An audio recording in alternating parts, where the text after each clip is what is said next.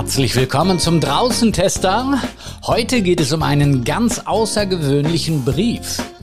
Den haben nämlich vier Reisebuchverlage gemeinsam geschrieben und im Börsenblatt veröffentlicht. Diese außergewöhnliche Aktion ist der Corona-Pandemie geschuldet und den daraus folgenden wirtschaftlichen Herausforderungen. Denn wer kauft sich schon Reisebücher und Städteführer, wenn man so gut wie gar nicht mehr reisen darf? Dieser gemeinsame Brief ist an den Buchhandel gerichtet.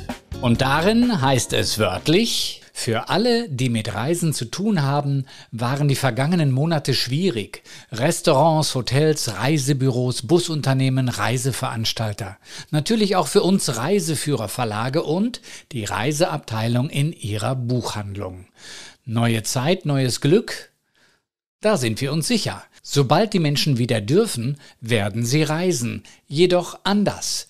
Die Deutschen sind und bleiben Weltmeister im Reisen. Wenig ist ihnen so wichtig wie die Sommerwochen am Meer, Urlaub in den Bergen oder Touren durch fremde Städte. Neue Kulturen kennenlernen, einen anderen Alltag schnuppern, viele werden sich sorgfältig auf ihre ersten Reisen vorbereiten. Vertrauen Sie der Reiselust. Setzen Sie auf die Kundinnen und Kunden, die ausführliche Informationen suchen, auch um touristische Hotspots zu vermeiden. Gemeinsam mit Ihnen, dem beratenden Buchhandel vor Ort, wollen unsere unabhängigen Verlage für Individualreiseführer möglichst viele Leserinnen und Leser für hochwertige Bücher mit fundierter Information begeistern. Mit dem Wissen, dass wir uns gegenseitig für eine neue Reiseära brauchen, grüßen wir Sie herzlichst und wünschen Ihnen umsatzstarke Monate. Soweit der Brief der Reisebuchverlage an die Buchhändler. Einer der Mitautoren dieses Briefs ist Michael Müller, Gründer und Verleger des gleichnamigen Verlags für Reiseführer in Erlangen. Hallo, Herr Müller. Ja, guten Tag, hallo. Sie sind seit 1979, wenn ich recht informiert bin, in dem Geschäft. Hat es einen ähnlichen Brief gemeinsam mit der Konkurrenz auch noch schon mal gegeben? Nee, so einen, so einen Einbruch, so eine Krise gab es ja noch nie. Und die Krise ist ja eine Touristikkrise hauptsächlich. Und der Buchhandel, an den der Brief gerichtet ist, der leidet eigentlich gar nicht so sehr an der Krise, sondern die, der Buchverkauf Belletristik äh, ging relativ gut normal weiter. Die Leute saßen zu Hause, hatten viel Zeit, haben auch Bücher gelesen und äh, zum Beispiel ist auch das Kinderbuchsegment ist sogar gestiegen. Also es wurden sehr viele Kinderbücher und Bilderbücher verkauft, weil die Eltern ihre Kleinen dann zu Hause bespaßen müssten. Aber eben ein Segment, dieser Reiseführerbereich, da fiel halt total äh, in die Tiefe. Also da, da hat nichts stattgefunden.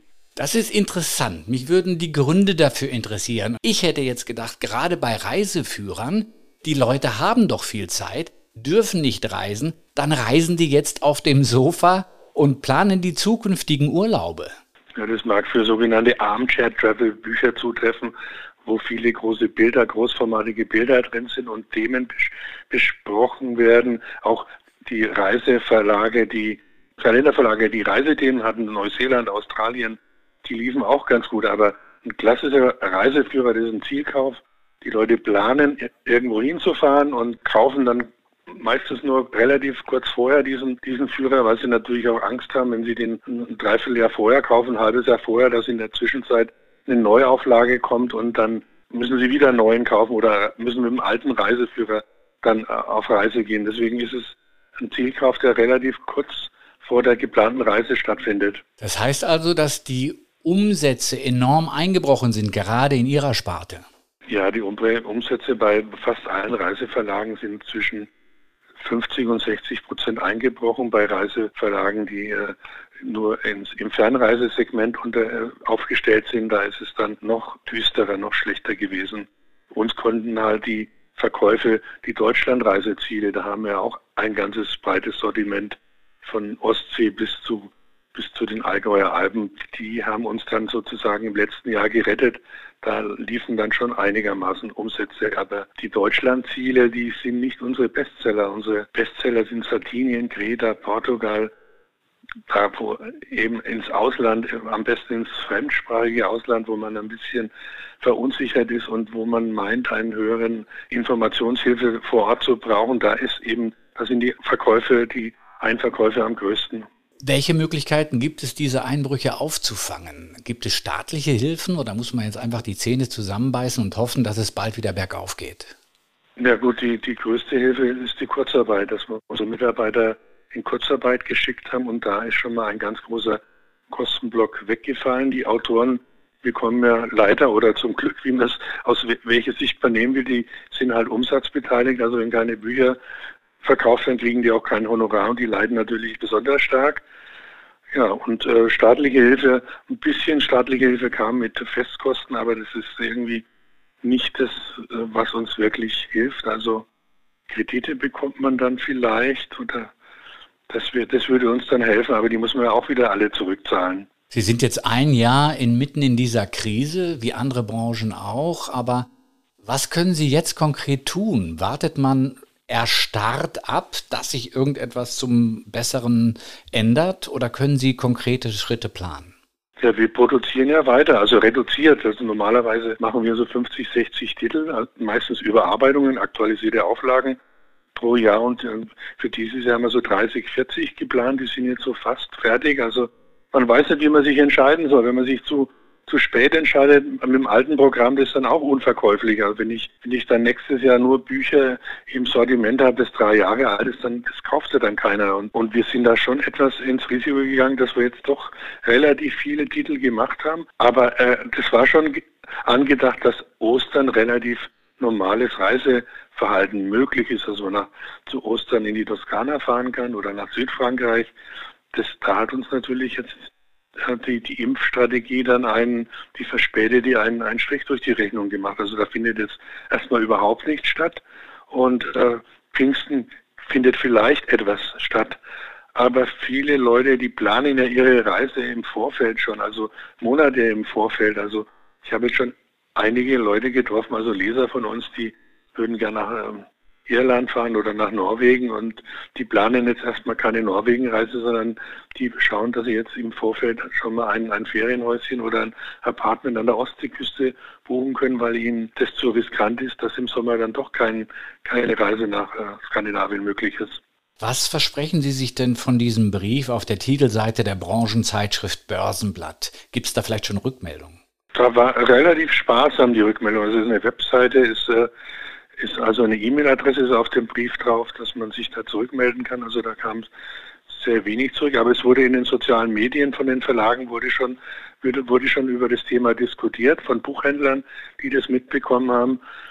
Das ist halt das Problem, dass eben, wenn da keine Umsätze stattfinden im Reisebereich, sind die Bedenken da, dass die, dass die Buchhändler eben dieses, das, die Regalmeter verkleinern und dass eben nicht mehr so viel Platz in den Regalen für unsere Bücher da ist. Und wenn dann einer am meisten darunter leidet, sind es wahrscheinlich die, die kleineren und mittleren Verlagen, weil die, die großen Verlage, die haben dann schon etwas mehr Vertriebspower und, und Konditionsbonbons für die Buchhändler, um, um die Sachen dann weiterhin äh, im Buchhandel für den Käufer bereitzuhalten. Sie haben den äh, Brief, ich habe Sie genannt, mit anderen Verlagen veröffentlicht. Äh, es gibt ja noch andere Verlage.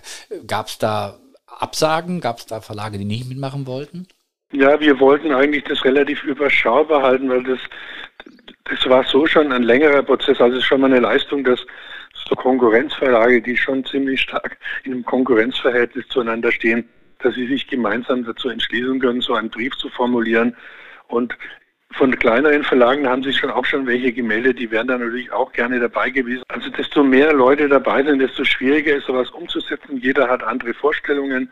Dem einen äh, passt diese Formulierung nicht, dem anderen jene Formulierung. Also klar, das war auch so eine Gratwanderung oder so, wie, wie groß will man das aufziehen. Und ähm, jetzt haben wir halt in die, eine Auswahl von Individualverlagen, mittelständischen Verlagen oder auch kleineren wie der Drescher Verlag mit dem wir uns da zusammengeschaltet haben, um so einen Brief zu formulieren. Sie sprechen in diesem Brief von einer neuen Reiseära. Ich zitiere nochmal, sobald die Menschen wieder dürfen, werden sie reisen, jedoch anders. Ende des Zitats. Was genau meinen Sie damit, dass Menschen anders reisen werden in Zukunft? Also die Tendenz, dass die Leute nicht mehr für drei Tage nach Paris fliegen oder nach Barcelona und dann wieder zurück. Also diese 5-Euro-Flüge und 20-Euro-Flüge, die wird es wahrscheinlich also äh, nicht mehr geben, weil wahrscheinlich die Flugpreise nicht mehr so günstig sein werden, weil die Fluglinien müssen ja auch wieder äh, sich irgendwie Liquidität verschaffen. Also es gibt nicht mehr diese Billigreihen. Das ist der eine Grund, dass,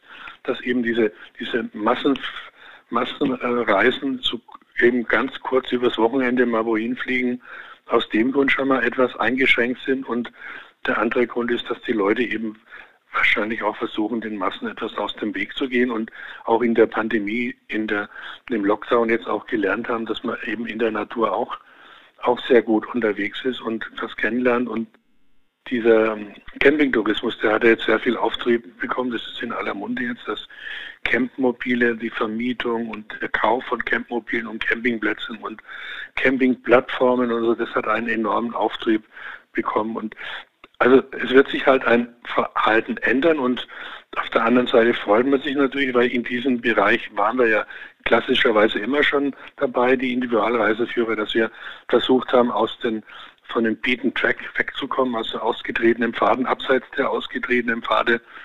Auf der anderen Seite ist natürlich auch, man weiß nicht, wohin die äh, Reise geht. Man hat natürlich auch ein bisschen Bedenken oder so, vielleicht brauchen die Leute gar keinen Reiseführer mehr, wenn sie dann sagen, ja, ich fahre jetzt in die Schwäbische Alb äh, zum Wandern oder so, warum Toskana runterfahren, CO2 und Umweltverschmutzung und und teuer ist es dann auch noch.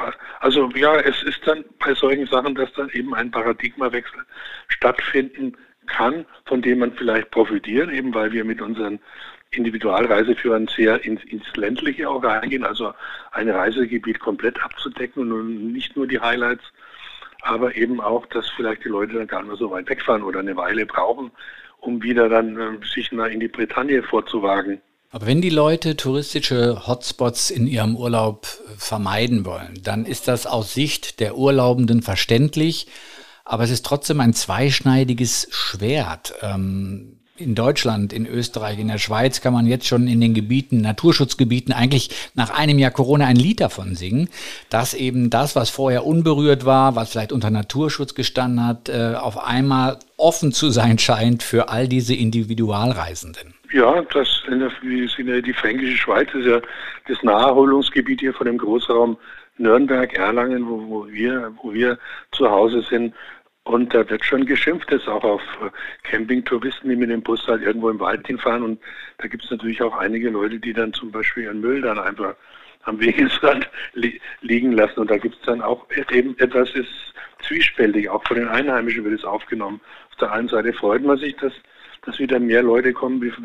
Früher sind sie alle nach Mallorca geflogen und äh, jetzt kommen sie auch mal wieder hier in die Gegend und, und sorgen dafür, dass zum Beispiel auch die Gastronomie und Hotellerie dann auch wieder in, vielleicht in Zukunft dann auch mal wieder davon profitiert von dem Tourismus, dass eben diese, dieser Reiseverkehr in die Ferne etwas äh, rückläufig ist. Aber wenn die Reise oder das Reiseverhalten der Leute im Wandel ist, ist das nicht auch eine Chance für den Reise ähm, Reisebuchverlag, dass man sich vielleicht zum Teil neu ausrichtet und Dinge wie Nachhaltigkeit, Sie haben das Thema äh, Umweltschutz beziehungsweise Abfallverhalten der Leute, dass man das in Reiseführer in Zukunft vielleicht neu denkt und integriert. Ist das eine Möglichkeit?